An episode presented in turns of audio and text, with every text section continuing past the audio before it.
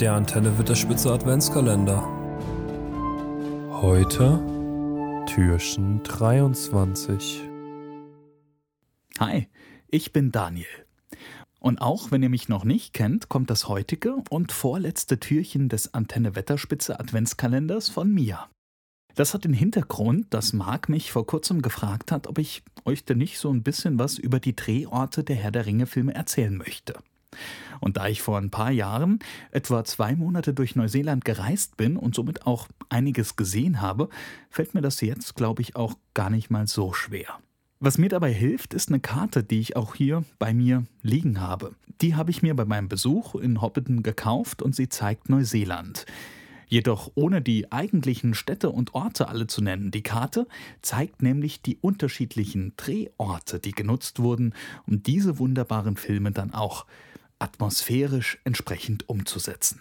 Die Karte zeigt auch die Drehorte der Hobbit-Filme, die sich natürlich teilweise auch überschneiden. Von daher auch vorab schon mal sorry, falls ich jetzt auch ab und an mal was über die Hobbit-Filme erzählen sollte.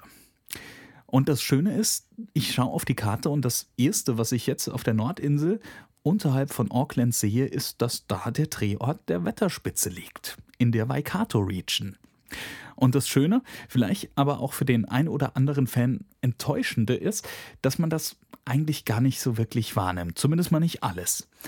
Ich war auch da, habe aber jetzt schon kein Bild mehr im Kopf, wie genau es da ausgesehen hat.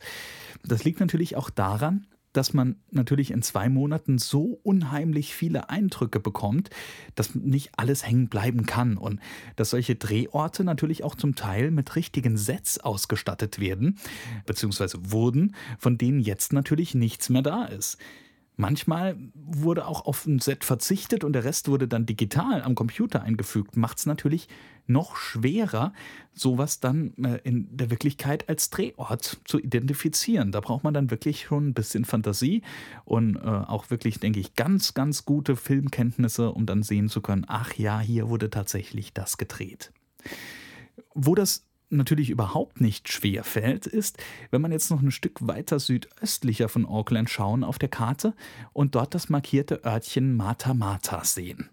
Da liegt nämlich Hobbiton.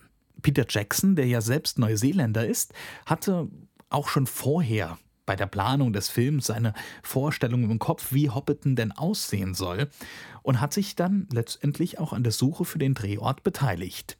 Im September 1998 war das dann auch erfolgreich, als er mit dem Helikopter über die 1250 Hektar große Schaf- und Rinderfarm der Familie Alexander flog und wusste, ja, dieser Ort, der soll's sein.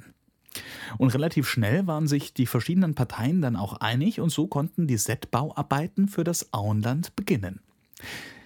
Während für den dreimonatigen Herr der Ringe-Dreh alles aus unbeständigen Materialien gebaut wurde, hat man dann für den Dreh der Hobbit-Filme zwei ganze Jahre investiert, um das Auenland wieder aufzubauen und dieses Mal dann beständige Materialien zu nutzen, sodass letzten Endes Touristen wie ich auch für knapp 80 Neuseeland-Dollar in diese wunderschöne Atmosphäre des Auenlandes eintauchen können. Und es war wirklich beeindruckend. Mit so viel Detailverliebtheit wurde wirklich eine Welt geschaffen, in der sich jeder Fan der Filme direkt wohlfühlt. Und mit Detailverliebtheit meine ich auch sowas wie die große Eiche, die Beutelsend überragt. Für den Herr der Ringe-Dreh wurde die einem Farmer in der Nähe von Mata Mata abgekauft und mit Kränen, Backern und LKW ins Auenland gebracht. Dann wurde sie entsprechend bearbeitet. Äste wurden abgesägt bzw. auch anders platziert, um so die vorab exakt durchgeplanten Kameraeinstellungen dann auch wirklich umsetzen zu können. Und damit bei einem dreimonatigen Dreh auch die Kontinuität stimmt, wurden die Blätter der Eiche entfernt und durch 200.000 künstliche Blätter, die man aus Taiwan importiert hat, ersetzt. So konnte man dann auch sicherstellen, dass der Baum auch wirklich immer gleich aussieht. Für den Hobbit-Dreh wurden der Stamm und die Äste dann auch aus Stahl und hartem Silikon nachgebaut, sodass der Baum, der jetzt da steht, auch eigentlich für immer da stehen bleiben kann. Tatsächlich ist das aber auch der einzige falsche Baum in dem ganzen Areal. Alles andere, genau wie die Blumen, die Beete und was sonst überall dort wächst, sind echte Pflanzen, die auch von einigen Gärtnern dauerhaft betreut wurden damals und auch heute natürlich immer noch betreut werden, sodass das Auenland seine Magie auch dauerhaft behält. Die Hobbithöhlen dort vor Ort sind nicht echt. Es gibt nur eine einzige, die man so ein Stück weit betreten kann. Und das in erster Linie auch nur aus touristischen Gründen, da die ganzen Innenaufnahmen in den Studios bei Neuseelands Hauptstadt Wellington durchgeführt wurden. Am Ende dieser geführten Tour hat man dann auch die Möglichkeit, kurz im Green Dragon einzukehren und eines von vier Getränken zu probieren.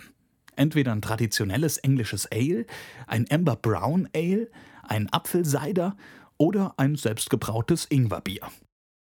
Schaue ich jetzt wieder auf meine Karte, dann sehe ich mitten auf der Nordinsel den Tongariro National Park mit seinen zwei aktiven Vulkanen Mount Nyaurohoe und Mount Ruapehu, der Drehort für unter anderem Mordor.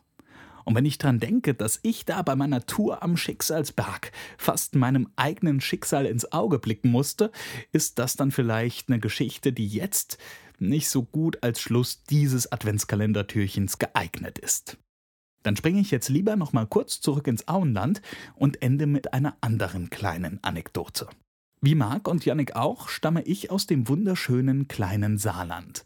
Und wie man hier zu sagen pflegt, egal wo du auf der Welt unterwegs bist, du treffst immer ein anderer Saarländer. Und genau so war es bei uns natürlich auch.